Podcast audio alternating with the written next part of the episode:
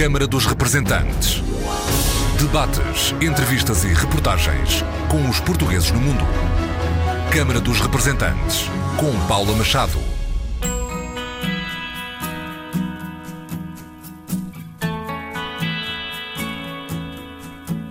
Olá, bem-vindos ao Câmara dos Representantes. Os portugueses na Alemanha deveriam participar mais na política ativa do país.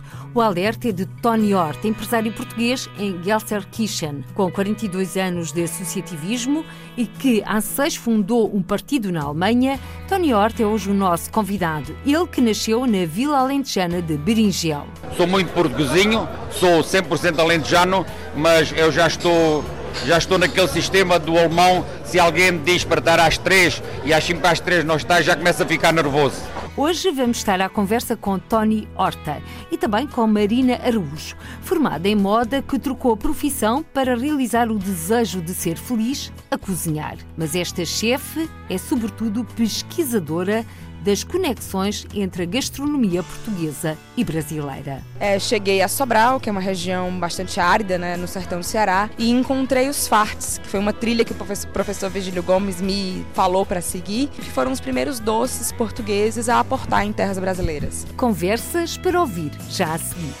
Fique por aí.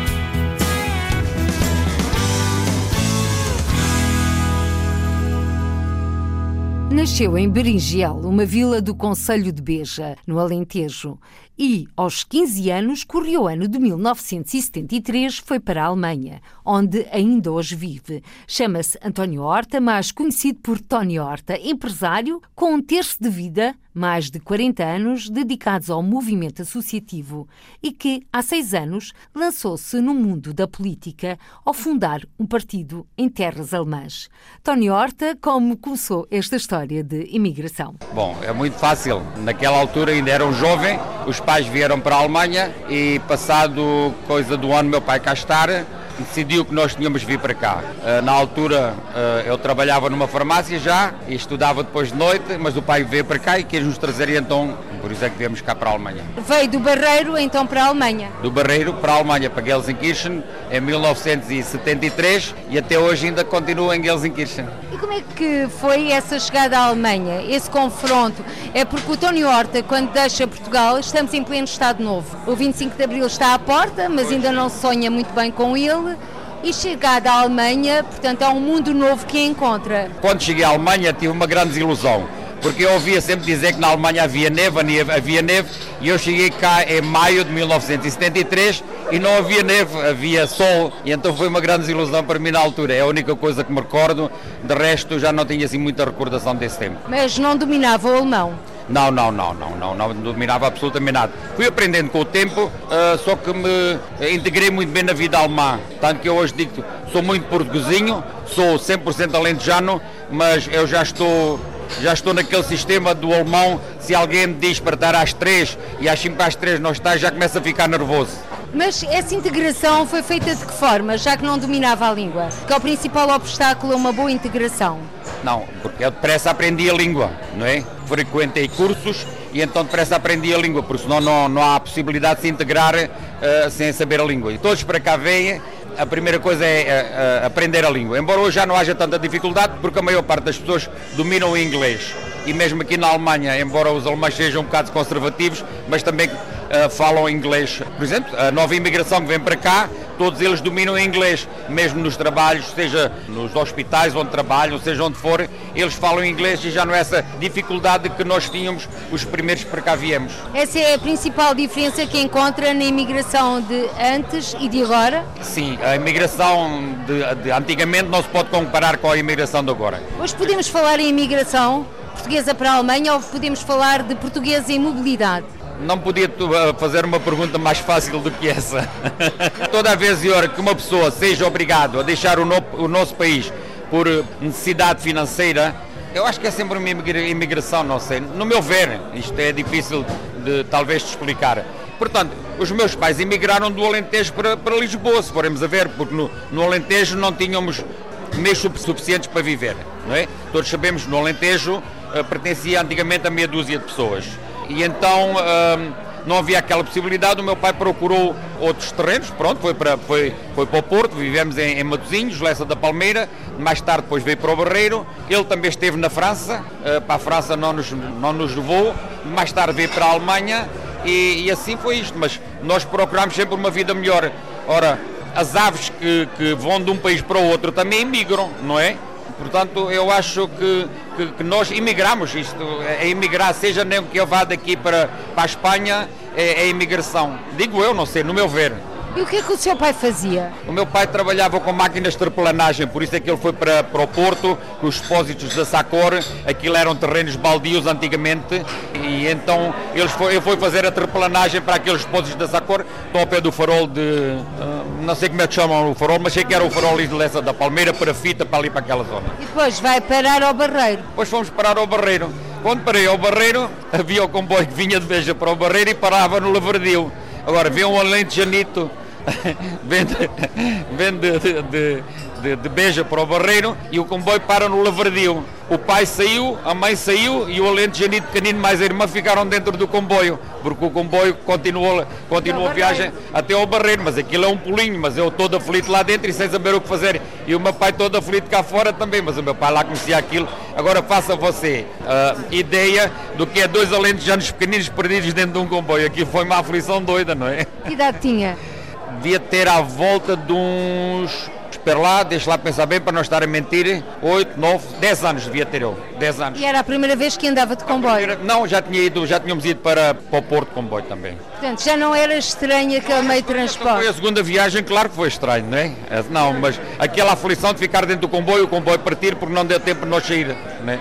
O pai estava à espera? O pai depois foi de autocarro e lá foi buscar a gente então porque Antigamente chegava ali ao Barreiro, o comboio parava, não é? Ali não havia mais linha para a frente. Hoje não, as circulações são diferentes, já há ligação a Lisboa. Mas antigamente o Barreiro era a, a, a estação terminal, exatamente. Mas para ir para Lisboa tinha de se apanhar barco? No, nos barcos, exatamente. É. Já são do tempo dos Afonsinos, não é? Já vai há, há 50 anos, não é? Bom, mas também são tempos recentes, fazem parte da história contemporânea. O tempo, o tempo hoje é, é, tão rápido, tão rápido, porque nós temos a sensação que, que 50 anos foi ontem. Eu, por exemplo, tenho essa sensação, o tempo passou tão rápido que eu agora com 62 anos, eh, às vezes põe-me a pensar onde é que ficou o tempo, não é? Por falar em tempo, qual foi o seu primeiro emprego na Alemanha, já que quando saiu de Portugal trabalhava e estudava? Pois, quando vim para a Alemanha, o meu primeiro emprego foi trabalhar na firma onde ainda hoje estou. Fui para lá varrer, depois em terra de cegos, quem tem um olho é rei, eu nunca fui assim muito,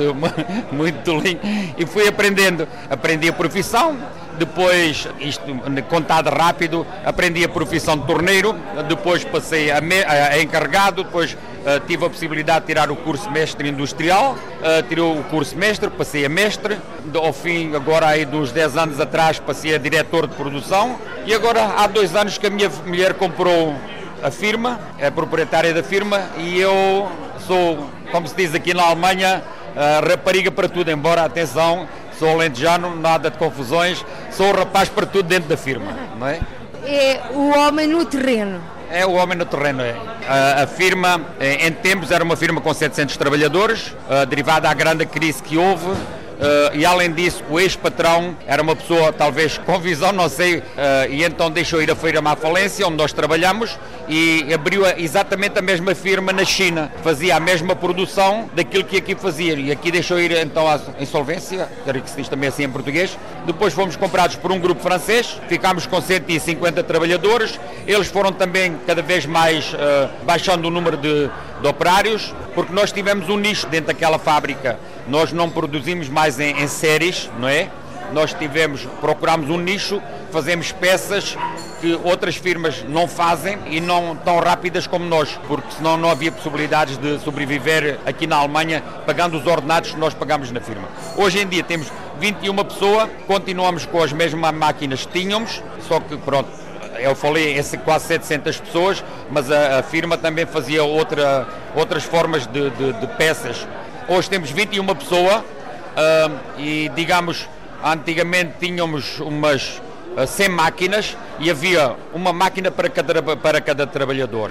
E hoje temos um trabalhador para várias máquinas e só assim é que consegue sobreviver aqui na Alemanha porque os ordenados que aqui se pagam não dá para manter uma firma uh, produzindo peças em séries, havendo a grande concorrência que há no mercado uh, um, na China e e nesses países. Assim. E nesse nicho de mercado, o Tony Horta, por exemplo, vocês exportam essas peças para além da Alemanha ou é o mercado interno? Não, a fábrica a Wilhelm Geldbach Industrie é uma firma que sempre teve um nome mundial, porque nós nós fabricamos peças para eh, estações nucleares, para pipelines, para refinarias e essas peças estão, são vendidas também na Arábia Saudita. Vai para todo o mundo. Agora temos um, um, tivemos um grande pedido onde uh, as peças vão para a Arábia Saudita. Portanto, estão uh, a desvendar novos mercados? Desvendar não, eles já existiam. Pelo contrário, uh, uh, uh, perdemos alguns mercados, porque todos os países têm embargo, porque aqueles países que têm embargo, não podemos vender as peças para lá, não é? Não me pergunto agora quais são, porque eu, como sou mais da produção, a minha esposa é que está dentro disso. Mas talvez, sei lá, um Irão ou um Iraque pode ter um embargo das Nações Unidas, nós não podemos enviar para lá material. Portugal é um país-alvo para vocês? Uh, por exemplo, em Sines, uh, a, a, refinaria que lá se construiu, está lá muita peça com o nome de Wilhelm Gelbach. Nós vendíamos também mas pronto, é como digo, eram peças em séries que a peça é muito mais barata do que uma peça agora. As peças que nós fazemos é mais para reparação estraga-se alguma coisa, a peça é necessária no prazo de um certo tempo, ou de uma semana, ou de horas, horas não dá, mas no prazo de 24 horas conseguimos fazer uma peça para reparação. E nós vendíamos também para o Pinto Cruz, no Porto, eh, para vários, não me recordo agora os nomes, mas várias empresas portuguesas compravam. Hoje em dia continuamos nos ficheiros, mas é só para em caso de necessidade. Portanto, falamos da sua atividade profissional e agora, como é que é o seu relacionamento com a comunidade portuguesa, com o movimento associativo? A comunidade portuguesa eu passei, eu tenho 62 anos, talvez uns 40 anos passei dentro de, de, do associativismo. Eu fui vários anos, talvez uns 16 anos, presidente da Associação Portuguesa, não me recordo, mas estive lá aquele tempo todo, mas sempre me interessei pela comunidade portuguesa. Hoje em dia eh, pertenço, sou tesoureiro do UGRI DPA, estou no Conselho Consultivo do Consulado Geral de Portugal em Düsseldorf, tive vários anos na política, na cidade de Gelsenkirchen, a nível autarca. Há seis anos atrás formei um partido, Burga Iniciativa Gelsenkirchen na cidade. Tivemos logo de início dois lugares na, na, Assembleia Municipal, tantos como o Partido dos Verdes, como os Liberais e mais um outro que não me recordo agora. Mas depois chega àquela altura que uma pessoa com 18 anos tentou mudar o mundo. Aos 55 formou um partido e vê que não consegue, não consegue mudar nada na vida, então tornei-me um bocadinho mais cômodo. Agora só vou assim de vez em quando comer com amigos e não sei o que mais. A política é como o futebol. Uma pessoa gosta, eh, embora às vezes tente esquecer um bocadinho, por exemplo, os sportinguistas sofrem muito, não é? E então às vezes tentam afastar-se, mas o coração está sempre a bater por o Sporting. Assim não é como a política, não é? A política deixei, mas continuo sempre um bocado assim a participar em certos eventos. E quais eram os princípios que o Tony Horta defendia nesse seu partido? O partido que nós formámos na, na, em Gelsenkirchen era a Burga Iniciativa Gelsenkirchen. Quando o partido se iniciou, uma das maiores preocupações que tínhamos era a segurança na cidade de Gelsenkirchen, porque a segurança em certas cidades tornou-se um pouco difícil. Nós vemos mesmo hoje, não só em Gelsenkirchen, como em toda a Alemanha, estes atentados que surgem e, e em Gelsenkirchen pessoas uh, com uma certa idade que são assaltadas, por exemplo, vão, vão ao cemitério pôr umas flores e dentro do cemitério são assaltadas. E essa foi uma das preocupações que nós tínhamos dentro do nosso partido. Além disso, tudo o que tinha a ver com a política na cidade,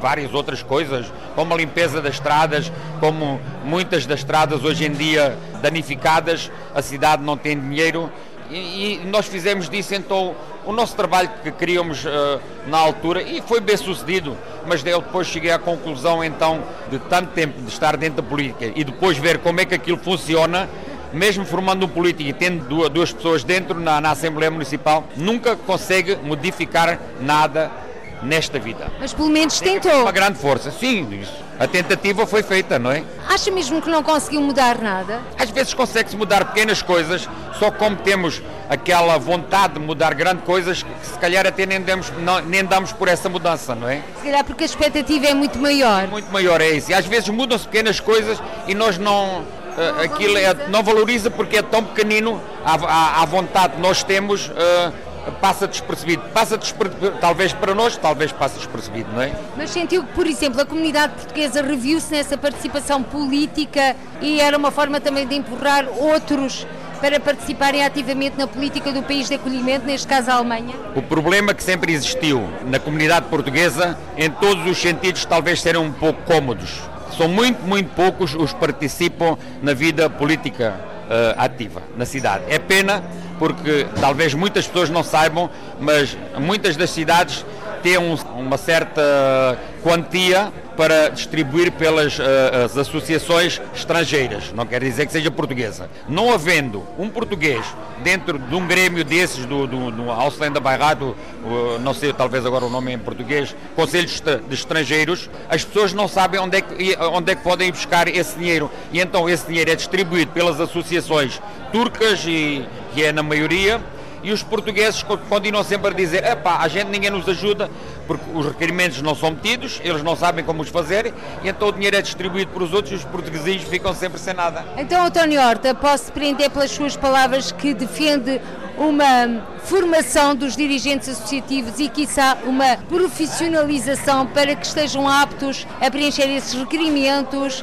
a candidatarem-se a fundo e não só, claro. Claro, com certeza. Em si, a primeira a coisa principal era participarem na vida política, ativos na vida política. Isso é o principal. Claro, se eu souber preencher um, um requerimento, porque é assim, quando se faz um evento, você tem que, tem que explicar o evento que vai fazer. Mas esse evento tem que dizer qualquer coisa a ambas as partes. É cultura portuguesa, mas também tem que ter aquela a outra parte que vai abranger os alemães ou talvez até outra comunidade, porque é só para o português, eles então não dão muita pressa a isso, não é? Uh, se for, por exemplo, um jogo de futebol, duas equipas portuguesas, eles, eles dizem logo que isso. Uh, portanto, tem que saber formular o pedido e às vezes até é, é, é em parceria com uma outra associação tem a possibilidade de ir buscar o dobro do que meter o requerimento sozinho. Há pequenos truques dentro dessas coisas que uma pessoa sabendo tem a possibilidade. Ou seja, não devemos estar a olhar só para o umbigo do movimento associativo português. Exatamente, é isso tudo. Nessas palavras não há mais nada a acrescentar. Ah, mas há ainda outras coisas a acrescentar. Por exemplo, nós estamos aqui neste café, o Franco Português, que tem uma decoração muito peculiar. E ali, bem ao fundo, estão objetos que o Tony Horta ofereceu nomeadamente uma fotografia e não só. Sim, tenho uma fotografia do 25 de Abril que eu comprei, não é fotografia, uma pintura, ou talvez nem pintura, nem sei como é que se chama aquilo, um desenho, a cores, comprei em 1974 no Barreiro, quando foi após a, a Revolução.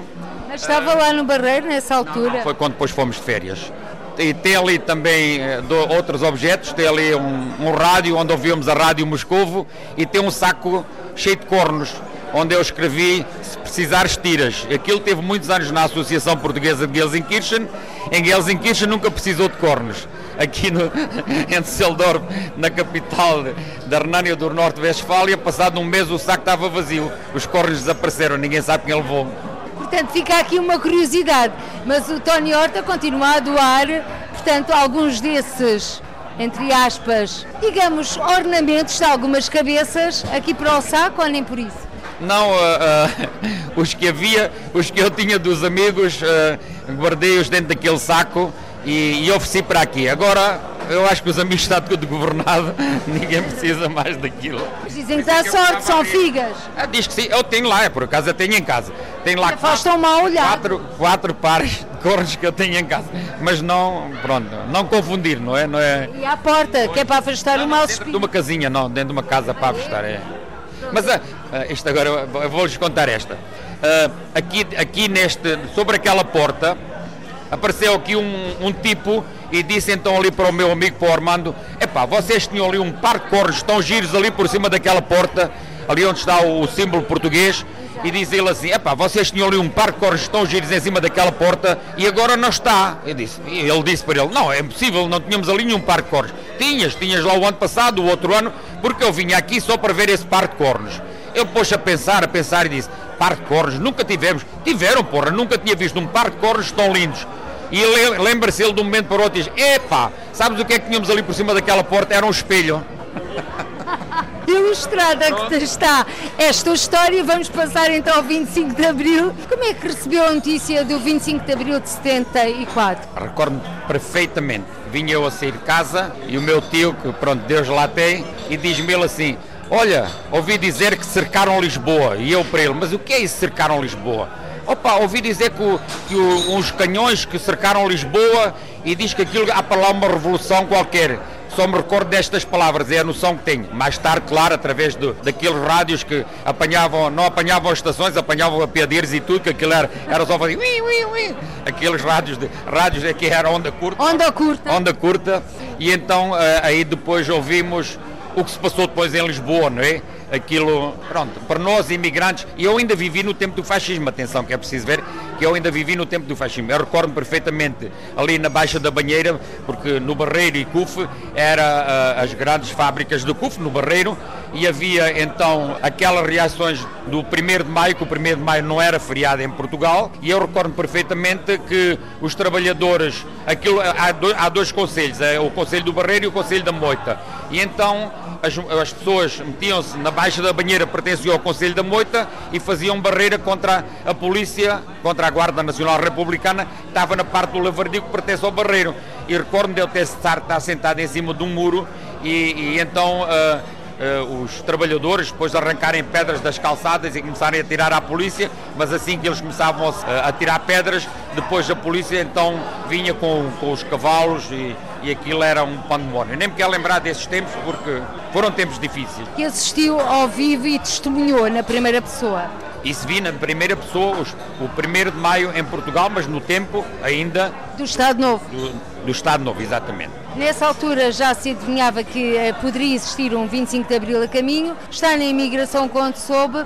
Quando se deu conta de facto de que Portugal tinha mudado, a sua família, o Tony Horta, não pensaram regressar para Portugal? Não, não, não, não, não nunca surgiu essa, essa ideia, porque um, tanto eu como o meu pai nós trabalhávamos aqui, nós tínhamos aqui a nossa vida, nunca surgiu essa ideia, nunca, não. A única coisa que surgiu foi aquela, aquelas ideias políticas. O António Horta foi militante do Partido Comunista, uh, porque eu tinha um grande amigo, uh, fui militante dois meses ou três meses, mas depois comecei a ver que aquilo não era para mim e a partir daí eu continuo a votar todos os anos, seja na Alemanha a nível autárquico, podemos votar nós, ou seja aqui nas eleições europeias, ou seja for, eu vou sempre votar, né? mas deixei de ter partido. Eu voto sempre uh, naquilo que eu vejo que pode talvez alterar alguma coisa, embora não. Eu não tenho problemas nenhums em dizer que neste ano e aqui agora eu votei no partido do, do, do, do, PAN e eles com, só tinham um, uma pessoa no Parlamento, agora tem lá quatro, são quatro ao todo, não é? Porque uh, o mundo está a dar uma grande volta e, e eu acho que estes partidos, embora não vão conseguir grande coisa, mas talvez um exemplo, a mesma coisa do que sucedeu hoje aqui na Alemanha, que o, que o grupo GRI-DPA chamou a atenção sobre os problemas sobre o associativismo, não é? E, e dá um eco, uh, dá um eco muito grande a estas coisas. Assim é como o PAN, o PAN começa a chamar a atenção a certos costumes e hábitos que nós temos que devem ser uh, que estão ultrapassados talvez e devem ser modificados. Portanto é um grito de alerta, uma chamada de atenção, um abre-olhos.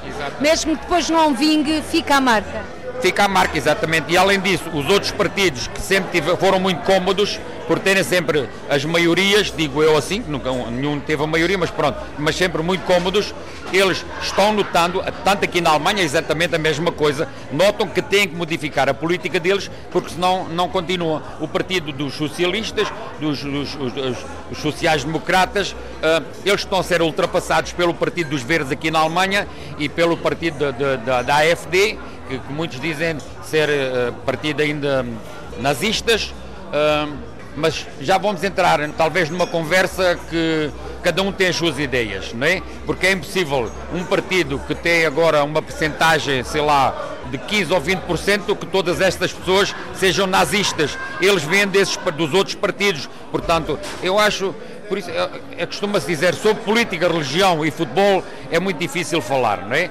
mas eu acho que essas pessoas que hoje formaram o partido da AFD, que têm uma grande percentagem, é impossível uh, essa, essas pessoas estarem todas escondidas até ao momento e só agora que se formou esse partido com essas pessoas. Essas pessoas surgem dos outros partidos, do Partido Socialista, dos, dos, dos, dos uh, uh, do CDU e todos estes partidos assim. Porque falou em participação política, nomeadamente no votar, disse que tinha votado para as eleições legislativas em Portugal. O que é que acha deste método de votação? Eu votei. Se o meu voto lá chegou, não tenho a certeza. Não é? Além disso, todos sabemos que o governo já estava formado e os, os votos do, dos, dos imigrantes ainda não tinham sido contados. Não é? Mas eu acho que o voto. Hum, devia haver uma alteração no sistema de voto. O, de voto. o voto devia ser feito eletrónico.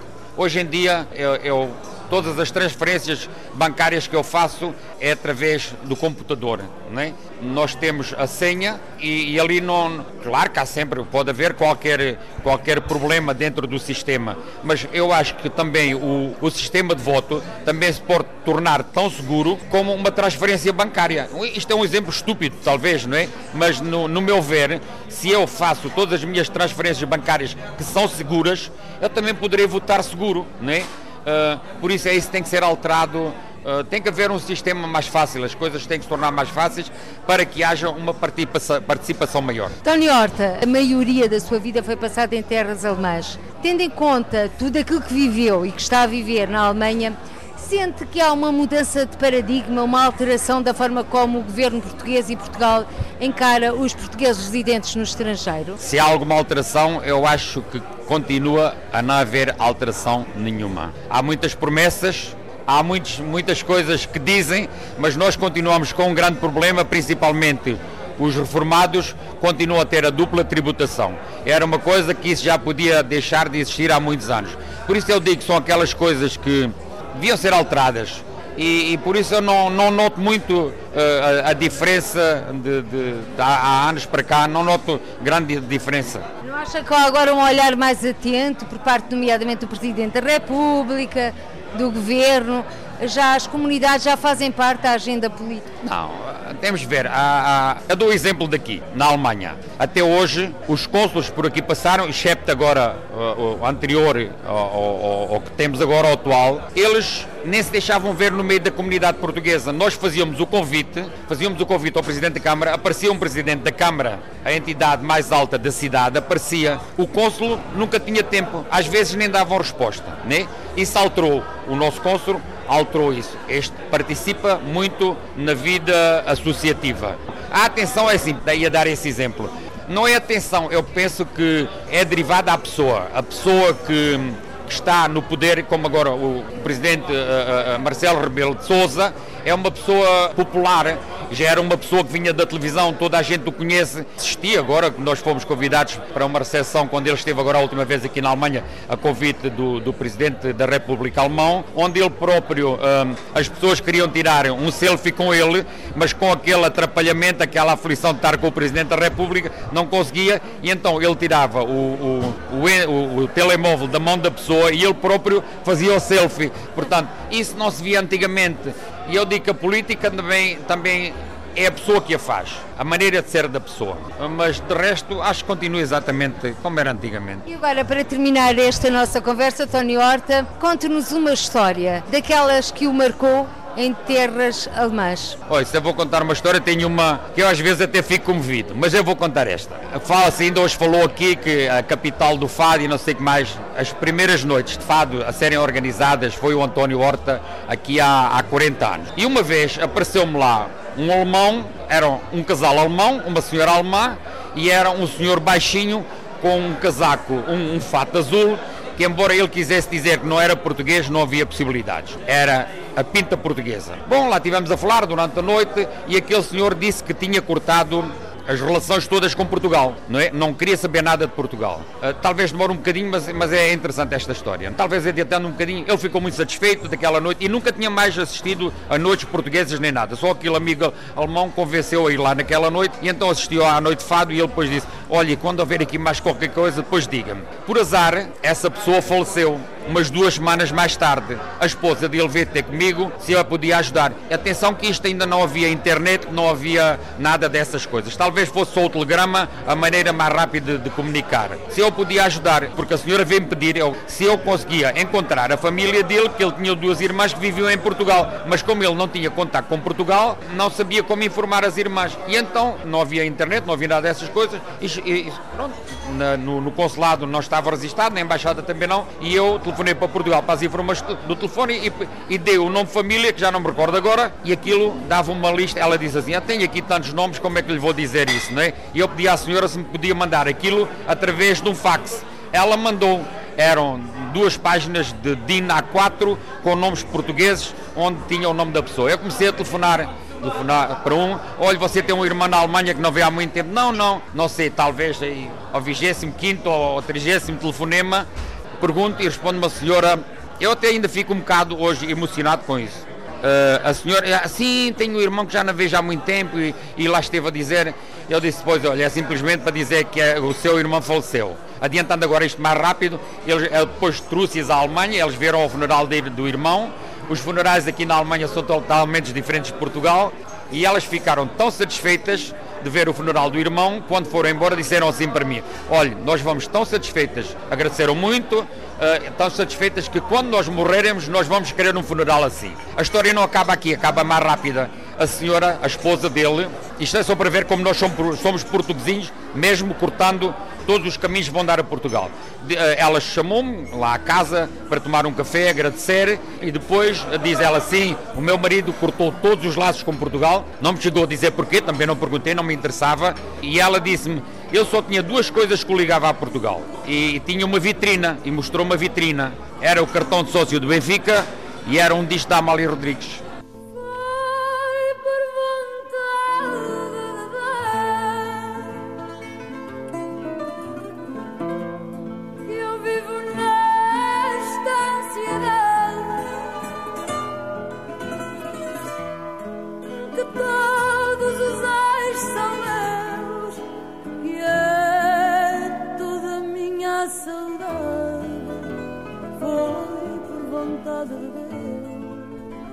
António Horta, uma vida com história e uma história de vida de um alentejano em terras alemãs. E da Alemanha vamos até ao Brasil, mas a conversa aconteceu em Lisboa. É pesquisadora das cozinhas portuguesa e brasileira, disse-nos Marina Araújo, em jeito de apresentação.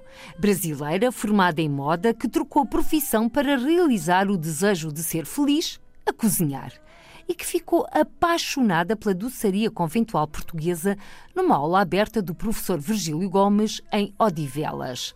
Daí, à procura das relações e conexões da gastronomia portuguesa e brasileira foi um pulo e, para saber mais, realizou uma expedição pelo estado do Ceará, onde nasceu. Marina Araújo que conexões entre as cozinhas portuguesa e brasileira são essas? É, eu fiquei muito encantada com as relações do fazer, né? O processo do fazer, o apuro dos ingredientes e os segredos. Os segredos me deixaram muito intrigadas, né? Das receitas que eram guardadas pelas freiras e das coisas que as pessoas não sabiam tanto do lado de fora, que nem só as freiras fizeram aquele doce conventual se tornar conventual, mas também outras senhoras que moravam no convento. Isso me leva muito ao saber brasileiro, né, de que não são não eram só as sinhás das casas de engenho dos cafezais que sabiam as receitas, mas também as índias, mas também as negras. E essa mistura desse desse conhecimento me trouxe uma memória muito verdadeira do Brasil. E aí eu consigo sentir bem a relação entre Portugal e Brasil. E tudo começou numa leitura da carta de Per Vaz de Caminha. Então, quando comecei a expedição e comecei a caminhar pelo interior do estado, é, cheguei a Sobral Sobral, que é uma região bastante árida, né, no sertão do Ceará, e encontrei os Farts, que foi uma trilha que o professor Virgílio Gomes me falou para seguir, que são que foram os primeiros doces portugueses a aportar em terras brasileiras. E até hoje, o seu Roberto faz há 37 anos, 36 anos, não estou bem certa da data, mas ele faz os farts originais, da forma com que devem ser feitos. A receita é secreta, ele passa só para os familiares e é de uma pureza, de uma delicadeza muito, muito ancestral, um sabor ancestral, né? E aí eu senti Portugal, estando no interior do Ceará. Essa foi a conexão mais forte. E ele também faz as queijadas. As queijadas com coco, com ovo e aquela massinha embaixo, com a, os dentinhos feitos com a ponta dos dedos. Ele também faz as queijadas e essa foi uma surpresa muito grata que encontrei no meu estado, que é daqui. Receitas que esse senhor encontrou num documento histórico. Sim, é, na verdade a, a avó dele aprendeu com uma tia dela que era escrava, né? E tinha uma tia que era tipo uma benfeitora para a família, que tinha um documento, uma carta de família que tinha essas receitas. Então essas receitas foram passadas para o senhor Roberto por gerações de mulheres e mulheres e mulheres. Ele é o primeiro homem a fazer. Então há cerca de 150 anos que a família dele produz os fartes. Com base numa carta de Pedro Vaz de Caminha. A primeira carta, né, a carta de Pedro Vaz de Caminha, quando chega, quando anuncia a chegada em terras brasileiras, né, ele menciona que leva os fartes, trouxemos os fartéis para servir, lógico, numa, numa linguagem muito mais coloquial, muito mais formal, na verdade, e ele faz uma descrição dos índios provando os fartes, que não gostaram muito, que não, não, não gostaram muito do sabor, se, é, como que é, que posso dizer, é, se impressionaram com um sabor diferente, né? Mas ele descreve da chegada dos farts. E é muito incrível saber que hoje, atravessando aí séculos e séculos, estamos fazendo a mesma coisa. E uh, Marina, cozinha farts? Não, não, não cozinha os farts, pois ele não me deu a receita. Não sou nada da família dele. Eu não, não fui ver, eu não fui pesquisar a carta de de caminho. Uh, fui, mas não tem a receita lá. mas assim, a receita existe, né? Tá, existe, é possível encontrar em outros lugares. Eu nunca tentei fazer, porque meu trabalho nesse primeiro momento é de pesquisar e investigar essas receitas, traduzir a oralidade que está disponível, ou seja, quem está disponível a compartilhar essas receitas eu estou traduzindo no meu livro. Daí então, depois começar a experimentar algumas receitas, mas primeiro eu quero investigar para depois produzir alguma coisa. Já encontrou mais receitas uh, luso-brasileiras? É, receitas propriamente luso-brasileiras, não, mas encontrei o, o, dedinho né, do português lá na, no refino da nossa goma de tapioca tapioca, né, que foi um dos indígenas faziam as tapiocas, os beijus, e chegou o português, refinou essa farinha e a gente conseguiu produzir sequilhos, bulins, outros produtos de uma fineza realmente da pastelaria portuguesa que você encontra na conventual, que você morde e aquilo te leva a lugares maravilhosos. E por levar a lugares maravilhosos, para si, qual é o prato que melhor descreve as relações luso-brasileiras? Olha, o prato que mais conecta as duas, assim, as duas tradições, eu acredito que o meu amigo falou sobre a sorda. A sorda, é, para mim, me traz grandes memórias, porque é um caldo rico, né? Você produz um caldo rico, pode ser os camarões, e ali você põe aquele pão que já não, não vai mais usar a mesa, e põe ali e faz aquela, aquela mistura. A sorda é uma comida que a gente come no Brasil com outro nome, né? Que chama pirão, né? A gente faz o pirão no Brasil, que pode ser geralmente a gente põe a proteína de fora e deixa a, a massa, o pão a farinha misturada no caldo. Né? Meu amigo Paulo Anijá, que é o chefe do Pará, falou muito bem sobre essa mistura e para mim realmente ela é bem um toque bem português ali na nossa, na nossa culinária brasileira. Marina Araújo, quanto cozinha canta? Canto muito, canto bem. Mas canto bem de cantar várias coisas, né? Mas. Então vamos lá ouvir uma delas. Ó oh, céus, o que, que eu posso cantar aqui pra Não sei, vocês? imagino que está a cozinhar. Todas as músicas saíram da minha mente, vamos pensar. Caía a guarda do irmão em fio naquela noite que partiu num rabo de foguete chora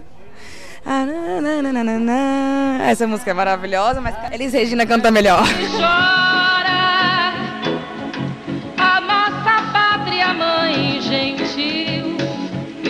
Choram Marias e Clarices no solo do Brasil.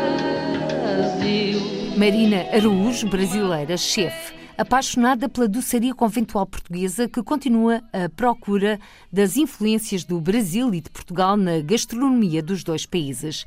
Marina Araújo participou em novembro do ano passado, em Lisboa, no Festival Fartura, o maior festival gastronómico do Brasil em Portugal. Uma das convidadas desta edição do Câmara dos Representantes, em que conversamos também com Tony Horta, empresário português na Alemanha, um homem do movimento associativo e que há seis anos fundou um partido partido em Gelsenkirchen. Por hoje ficamos por aqui. Até ao próximo encontro. Seja feliz. Câmara dos Representantes. Debates, entrevistas e reportagens com os portugueses no mundo. Câmara dos Representantes, com Paula Machado.